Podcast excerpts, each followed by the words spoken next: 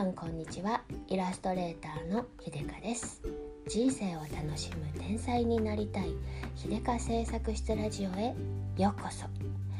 15分くらいねずっと目覚まし時計が鳴り続けていたのに起きれなくて最後はチビに起こされました。月曜日の朝だよと。ねあれなんですよ。あのお生理の時はですね朝なかなか起きれないんですよね。うん。難しい。大変。ねもう早くしてくれないと。僕朝ごはん食べれないよとかってねもうそれちょっと文句言われてね、はい。うん、あの起きてすぐエンジンかけて、うん、玄米餅焼いてあげました。玄米餅便利ですよ。あれねなんか一個一個個包装になってるからねパンとかストックがない時にねあのね玄米餅焼いてねあのなんだみりんと醤油ビヤーってかけてねそれでね海苔パッてね揚げてねあの海苔をとともにね出してね食べとけって言ったらねとりあえずまあまあ栄養はあるんじゃないみたいな。そしてまあまあお腹も持つんじゃないって感じでねとっても楽ちんですよ。おすすめ玄米餅、うん、罪悪感も少ないし。そう朝さあの寝坊してねなんか菓子パンとかドーナツとかあげるとめちゃめちゃ罪悪感あるんですけどね。玄米餅あげた時はねもうなんかね なんか手際のいい母みたいな気持ちになります。ということではいあのまだ声も顔も寝起きのむくんだ感じでございます。はい。えっとね今日はね匂いについて話してみようかなと思ってずっと前からね思ってたんですけどね。香りですね。最近のねあの匂いフレーバーあのきつすぎませんか？っていうまずあの世に問う。洗剤とかさあのなんだあの消臭剤とかさあの柔軟剤？あの特に洗濯洗剤の香りちょっとやばいレベルのきつさじゃないでしょうかね。あの私ですねあのまたまたまた何度も言ってしまうんですけど産後ですね体調が本当に本当に変わりまして人工香料も一切ダメになってしまったんですよ。はい、もうなんかあの体が全てを拒否科学的なものを全て拒否し始めているみたいなそれで気づいたけどああいうものはやっぱ強いあの体が強い人じゃないと無理なんだなってね、うん、なんかそれまではねなんかアトピーの方とかねちょっとなんか敏感肌の方とかがねあれもダメだこれもダメだとかって言ってるのを聞いてもねそんなそんな神経過敏なんすか？みたいな、うん、全然理解できない側の人間だったんですけどいやいやほんと無理ですねダメになってしまった。どれくらいダメなのかというと人工香料を、あの間近で嗅いだ後は気管支の辺りがあの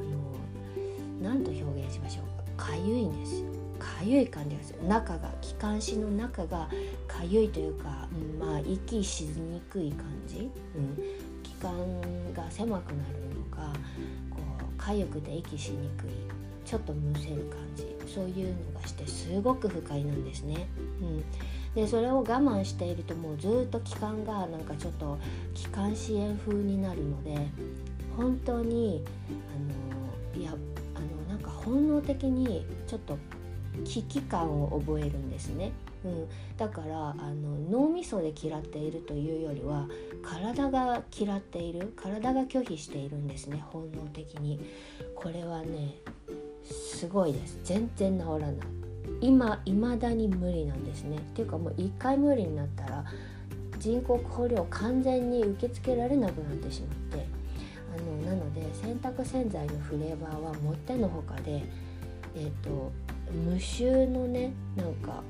やつを結局使っててまあこれも回り回って結局なんか地球に優しい系のやつだと私にも優しいみたいな感じでですね あの図らずもエコみたいになってるんですけど、うん、そういうなんかちょっとこだわってます風のやつ、うん、ちょっと地球に地球をいたわってます風の洗剤とかじゃないとちょっとねダメなんですよ。うん。でねこの間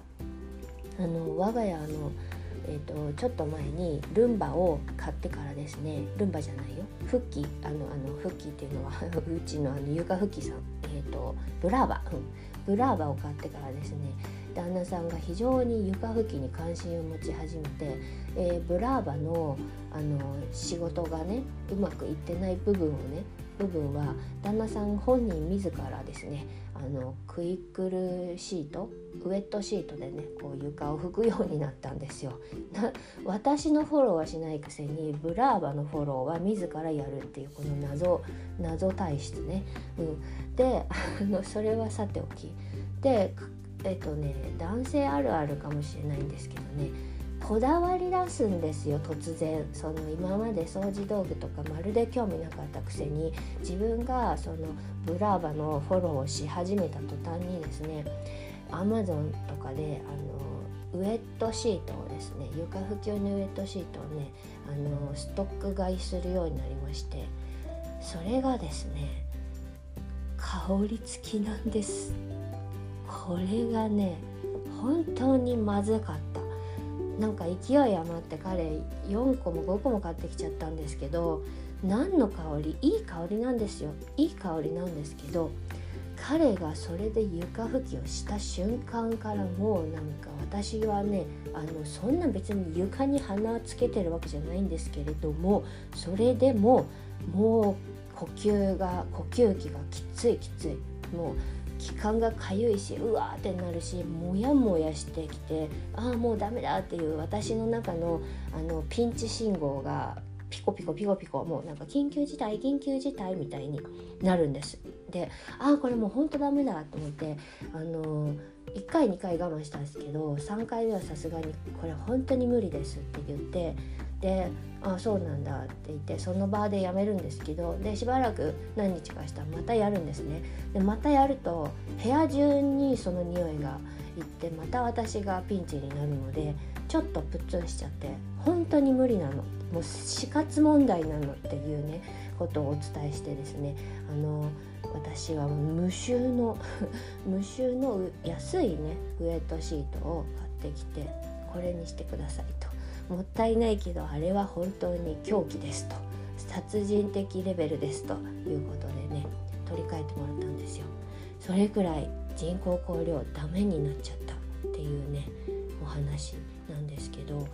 これ考えた方がいいんじゃないかなってちょっと思うんですよ。もうあの人的被害が出るんじゃないかしらと思って。で前ちょっとねそういうのをネットで見てみたらやっぱしお洗濯とかでもねなんかあのえっ、ー、とあと時間が経っても服の香りが香るみたいなああいうのを使ってると周りがすごく辛いっていうねあのケースがあるみたいで。実際本当にそうなんですよ。だから私あの一時妹のお部屋とか行けなかったんですよね。あの彼女が使ってるファブリーズとかそういう系のものが強すぎてあのフローラルすぎて。フローラルな香りはとても好きなんですけど人工的フローラルは本当にアウトなんですよ。なのでちょっとこういうなんかね開発する側の方はねもうちょっとあの何でしょうかね自然に寄せてほしいなと思うんですよね。でえっていうのはあのこんだけ匂いダメって言いながらアロマはいいんですよ。天然オイルあのアロマオイルの香りあれは全く問題ないんですね。うん、だからハッカ油とかあのラベンダーオイルとかああいうやつですね、うん、はまるで問題ないのでねこの人工的なこの何かに、えーと、私の体があの悲鳴を上げているんだと思うんですよ。できっとこういう人まあまあいるんじゃないかなと思うんでねなんとかしてほしいなと思うんですよ。はい、であの香りってあのそれとは別にまた記憶にも残りますよね。で私あのえっ、ー、とですねジャスミンの香りの石鹸の匂いを嗅ぐとねあの大学の頃の、えー、中国に行ったばかりのあの頃のねに自分が住んでいた部屋の感じを思い出すんですよ。であの日本にそのジャスミンの香りの石鹸あんま売ってないと思うんですけど結構中国ではすっごいポピュラーでめっちゃ安いのが売ってるんですよ。でまあ当初はね 多分人工香料とかまるで全然大丈夫だったから全然それがあの天然かどうかとかまるで知らないんですけど うん、その時愛用していたジャスミンの香りがする石鹸があってで洗濯とかも手洗いだったのでね全部それで済ませてたんですよ。なので一回洗濯とかすると部屋中にジャスミンのいい香りがあの充満するんですね。で当時私が住んでいた部屋は大学の中にあって大学の先生から借りた部屋なんですけどすごく暗くて薄暗くて昼間でもねちょっと陰湿な感じですごく孤独なんですよ。もうとにかく孤独。であの家具付きなんですけどその家具も全然愛されてこなかった。ただそこに放置されてるみたいな感じのボロボロい家具で家具たちでね。なんか部屋全体が寒々とした寂しさが漂う感じのお部屋だったんですねでもまあそれは私の心の持ち方、うん、心のありようが反映されてただけだと思うんですけどそれがねジャスミンの石鹸の香りにすごく乗ってて乗ってるんですよ。なのであの中国に行った当初の部屋なんですけどその後ね数年後もうあの中国の生活に慣れて友達もたくさんできて彼氏もできてっていうね明るいあの留学生活を送ってた日々の中でもねジャスミンの石鹸を使うたびにわっとあの頭の中にそのモノクロ画像がピシャって出てくるんですよ。その部屋のあの風景、うん、それがねあのビジュアルでバッて出てくるんですね。そういう匂いのかあの記憶っ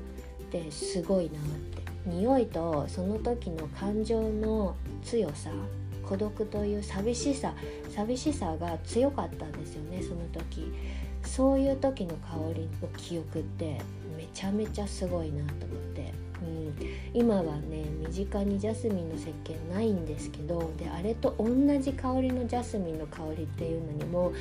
あの日本であまり巡り合わないのでないんですけどそういうなんかあの強烈な記憶写真より鮮明だったりするんですよね香りの記憶って。うん、だから